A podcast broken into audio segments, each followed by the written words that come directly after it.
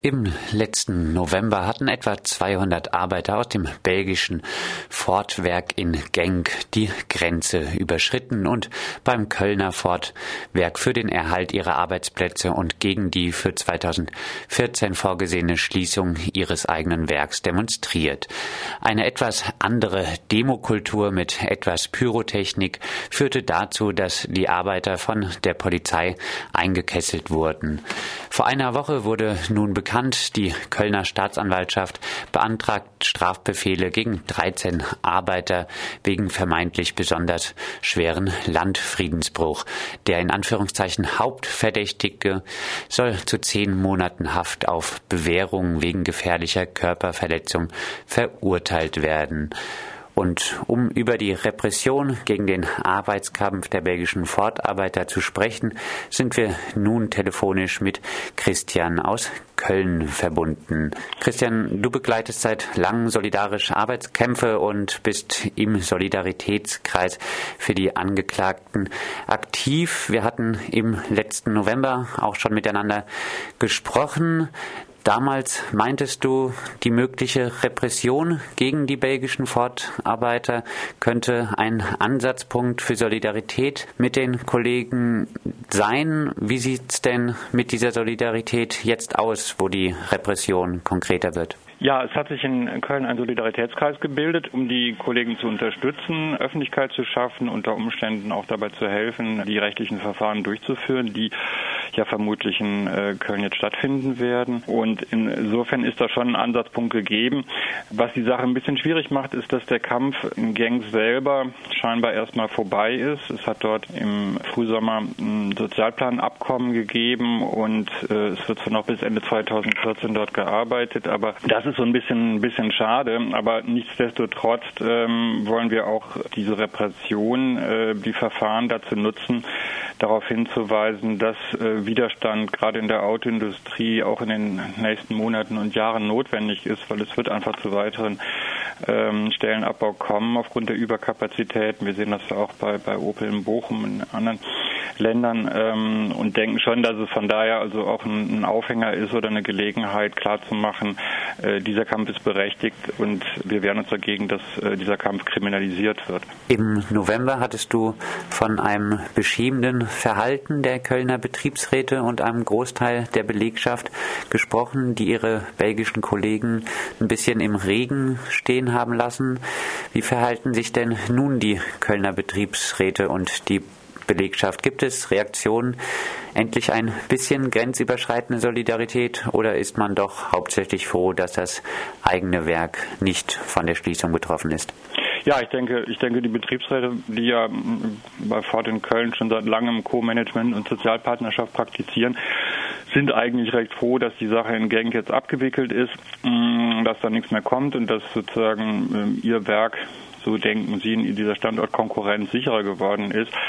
Also von, von ähm, den Betriebsräten erwarten wir da eigentlich relativ wenig. Natürlich werden sie trotzdem auffordern, weil sie damals ja auch wortlaut verkündet haben, dass sie solidarisch sind. Und wir werden auch der IG Metall hier in Köln auf die Füße treten, dass sie sich solidarisch zeigt oder in irgendeiner Form das unterstützt, was jetzt auf die Kollegen in, in Belgien zukommt. Ähm, aber ähm, wir denken hauptsächlich ist es, müssen wir schon selber hier Öffentlichkeit herstellen und auf die Zusammenhänge hinweisen und, ähm, und diese Prozesse begleiten. Also ähm, in der Belegschaft sieht es, denke ich, schon mal anders aus. Es wurden auch schon äh, Flugblätter vom Solidaritätskreis an den Toren verteilt und dass eben die einfachen Arbeiter, die Kollegen, ähm, die ja verstanden haben, warum das so existenziell war, für die Kollegen aus, Kolleginnen aus, aus Belgien zu kämpfen. Da hoffen wir schon, dass, dass wir auch, wenn es dann zu den Prozessen kommt, doch vielleicht ein, äh, ein bisschen Solidarität auch äh, aus der Belegschaft bekommen. Es werden Unterschriften gesammelt, wir werden unter Umständen auch Geld sammeln dort. Ähm, also das kann man, kann man so noch nicht genau abschätzen. Ja. Du hast den Sozialplan angesprochen in Belgien, ja. den es gibt. In Belgien fordern die Gewerkschaften nun, dass das Personal von Zulieferfirmen, die für ein von der Schließung betroffenes Unternehmen arbeiten, den gleichen Sozialplan erhalten wie die ihres Auftraggebers. Sind das Ansätze, um die durch Outsourcing etc. vereinzelten Arbeiter zu vereinen, die erfolgreich sein können? Ziehen die Arbeiter damit? Also soweit, soweit ich es jetzt aus, aus Belgien mitbekommen habe, es gab auch nochmal gerade in den letzten Tagen sehr viel Berichterstattung in der belgischen Presse, weil es ist ja nun fast gerade ein Jahr her, am 24. Oktober 2012 hatte Ford die Schließung angekündigt. Soweit ich das verfolge, ist es halt so, dass vor allen Dingen auch durch Unterstützung vom, von staatlicher Seite die Sache der Kampf sozusagen dann doch relativ schnell abgebügelt beendet wurde. Wir müssen uns klar machen, ähm, die Gewerkschaften hatten, als die Schließung bekannt wurde, gefordert, dass Fortarbeiter schon mit 50 in Rente, quasi also mit 50 so eine Art Frühverrentung bekommen, also Arbeitslosenhilfe und eine Aufstockung äh, bekommen. Das ist zwar so nicht durchgesetzt worden, aber der Staat hat sich bereit erklärt, alle die ab 52-Jährigen in diese quasi Frühverrentung zu entlassen. Ich meine, das ist attraktiv, ja. Also wenn ich mir vorstelle, mit 52 aufzuhören zu arbeiten und meinen Lohn weiterzubekommen und man muss sich klar machen, aufgrund der Überalterung der Belegschaft von den 4.300 Beschäftigten ähm, bei Ford in Genk äh, sind davon 1.800 betroffen. Das heißt, man hat also fast schon die Hälfte sozusagen ruhig gestellt, damit, dass man so einen generösen äh, Sozialplan gemacht hat. Bei den Zulieferfirmen ähm, ist dann auch verhandelt worden. Da liegen mir keine genauen Informationen vor. Ich denke, so gute Bedingungen haben sie nicht bekommen. Es wurde aber auch da schon ein Sozialplan gemacht. Das heißt also, man kann sagen, dass man, man versucht es in, in alten ähm, kooperatistischen, sozialpartnerschaftlichen Schienen, versucht man solchen bei solchen Konflikten die Luft rauszunehmen. Und ich hatte auch selbst eigentlich erwartet, auch aufgrund der Geschichte von Limburg, das ist eine alte Bergarbeiterregion mit einer starken Kampftradition, dass es dort doch zu einem entschlossenen Kampf kommen würde. Aber das scheint jetzt ähm, im, im Sommer abgebügelt worden zu sein. Heißt, der Sozialplan hat den Widerstand wirklich gebrochen? Ich denke schon. Also weil dann auch die Gewerkschaften ziemlich schnell darauf eingegangen sind. Also die Aktion am 7. November hier in Köln, das war so eine der letzten größeren Aktionen. Es gab dann schon auch noch Streiks bei Zulieferern, Blockaden der Werkstore, ein paar kleine spektakuläre Aktionen. Es waren lange Zeiten Gerangel, um ähm, ob, ob die Produktion rausgelassen wird aus dem Werk. Aber ähm, das hat doch letzt, alles, letztlich alles nur dazu beigetragen, dass dann eben im Mai diese Sozialplanvereinbarung abgeschlossen wurde. Und äh, die Jobs sind jetzt weg. Es gibt erste Berichte. Es hatten schon ein paar hundert Leute freiwillig mit Abfindung das Werk verlassen. Da wird jetzt immer darüber berichtet, dass die Hälfte von denen noch keine Jobs haben, weiter arbeitslos sind. Man schätzt, dass in der Stadt Genk die Arbeitslosigkeit, die zurzeit bei etwa 13 Prozent liegt, jetzt ähm, dann, wenn Ford die Tore dicht macht, auf ähm, 19, 20 Prozent ansteigt. Das ist schon ziemlich dramatisch. Deswegen ist es ein bisschen schade, dass also der, der Kampf jetzt erstmal so vorbei ist. Aber vielleicht ist es auch eine Möglichkeit, ähm, wenn jetzt die Prozesse sind, dann auch nochmal mit Veranstaltungen sowohl in Köln als auch in Belgien ähm, daran zu erinnern, dass, dass es so Ansätze von Kampf gegeben hat und dass die weiterhin notwendig sind. Aus dem Solidaritätskreis mit den Angeklagten wurden historische Parallelen gezogen. So sei das Vorgehen der Betriebsführung bei dem Protest im November vergleichbar mit den Notstandsplänen gegen Arbeiterunruhen im Jahr 1973, die damals stark migrantisch geprägt waren. Bereitet man sich in Köln bei der Werksleitung wirklich auf größere Proteste vor oder hat man äh, Angst zukünftig vor größeren Protesten oder ist das Ziehen von diesen Parallelen mit 1973 doch ein bisschen weit hergeholt? Ja, ich denke, wir, stehen zurzeit jetzt nicht in einer Situation wie 1973. Also die eine Sache ist, wir hatten halt sozusagen gerade den 40. Jahrestag zu dem großen wilden Streik bei Fort Köln, der hauptsächlich von Arbeitern aus der Türkei getragen wurde. Ein wilder Streik, der eine große Bedeutung für die ganze Geschichte der Migration ähm, gehabt hat.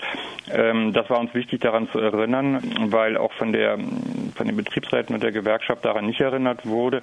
Deswegen steht jetzt so ein bisschen äh, 1973 im Raum und wir hatten uns eben oder viele haben sich dann auch nochmal angeguckt, wie damals Werkschutz und Polizei gemeinsam sehr gut sozusagen sehr koordiniert quasi schon fast militärisch koordiniert, da diesen Streik zerschlagen hat. Und äh, wir dürfen natürlich nicht vergessen, auch ähm, wenn die Konflikte nicht auflodern, ich meine, wir haben einen bürgerlichen Staat, äh, jeder Großbetrieb hat einen Werkschutz, die werden ausgebildet.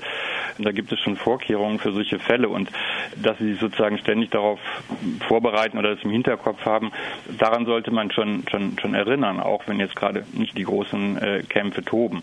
Also ich denke, man kann jetzt nicht die Situation auch am, am 7. November mit 1973 vergleichen, aber es ist richtig, einfach an so einem Beispiel wie 1973 daran zu erinnern, dass wir es eben mit koordinierten Aktionen von Unternehmern, von Polizei und so weiter zu tun haben. Das Fortwerk in Genk wird also Ende 2014 wohl geschlossen werden. Der Sozialplan hat die Proteste ein bisschen befriedet, bisschen klein gehalten dort in Genk. Nun, Christian, vielleicht äh, abschließend, glaubst du trotzdem zukünftig an die Möglichkeit, dass mal wieder oder wirkliche grenzüberschreitende Solidarität, grenzüberschreitende Proteste, zum Beispiel in der Autobranche, das mal geben wird? Das ist ein großes Problem, weil wir haben gerade in der Autoindustrie natürlich eine auch von Seiten der, der meisten Betriebsräte, das gilt nicht nur für Deutschland, sondern auch für Frankreich, Spanien und so weiter, starkes Standortdenken, eine Standortkonkurrenz. Und ich denke nicht, dass auf der Ebene von äh, gewerkschaftlichen Halbseiten und Solidaritätserklärungen, die dann immer kommen, dass, äh, dass sich wird aufheben lassen. Ich denke, es könnte dann zu transnationalen Kämpfen kommen, wenn die Krise so stark wird, dass es eben nicht mehr gelingt, mit solchen großzügigen Sozialplanangeboten die Kämpfe abzufedern, sondern wenn es sehr viel existenzieller wird, wo dann auch klar wird, dass es keine Perspektive hat, für den einzelnen Standort zu kämpfen. Wenn die Kolleginnen und Kollegen die Erfahrung machen, dass sie trotz Zugeständnissen dann doch immer wieder mit Entlassungen, Stellenabbau, ähm, Existenzvernichtung konfrontiert sind, äh, dann könnte ich mir vorstellen, dass es zu einer Radikalisierung kommt im Kontext also eines nächsten großen Kriseneinbruchs. Das, das äh, wären also so die, die Perspektiven, aber wir müssen eben auch ganz klar sehen, also auch gerade in, in, ähm, in Westeuropa sind die Gewerkschaften sehr stark in die, in die staatliche Regulation der Arbeitskämpfe eingebunden und beteiligen sich auch daran. Von daher wird es schon darauf ankommen, dass sich sozusagen an den Gewerkschaften vorbei in wilden Streikaktionen, wie wir sie an ein paar kleinen Punkten ja auch gesehen haben, also auch in Genk wollten eigentlich nicht die Gewerkschaften ähm, einen großen Kampf führen, aber sie waren dann gezwungen, weil es einfach aufgrund des Unmuts im Werk selber zu ähm, Arbeitsunterbrechungen, zu Blockaden äh, der Produktion kam, mussten sie sozusagen da, da mitmachen. Ähm, also das ist, das ist so die Schwierigkeit, die wir einfach, ich sag mal, im reichen, reichen Norden haben, dass dort der, die Klassenkonflikte ähm, immer noch abgefedert werden mit ja, viel Geld, was zur Verfügung steht. Die Frage ist nur, was passiert, wenn dieses Geld dann nicht mehr da ist. Soweit Christian aus Köln zu Repressionen gegen die Proteste belgischer Arbeiter am Kölner Fortwerk für den Erhalt ihres eigenen Werks in Genk und äh, zu Perspektiven des äh, Widerstands.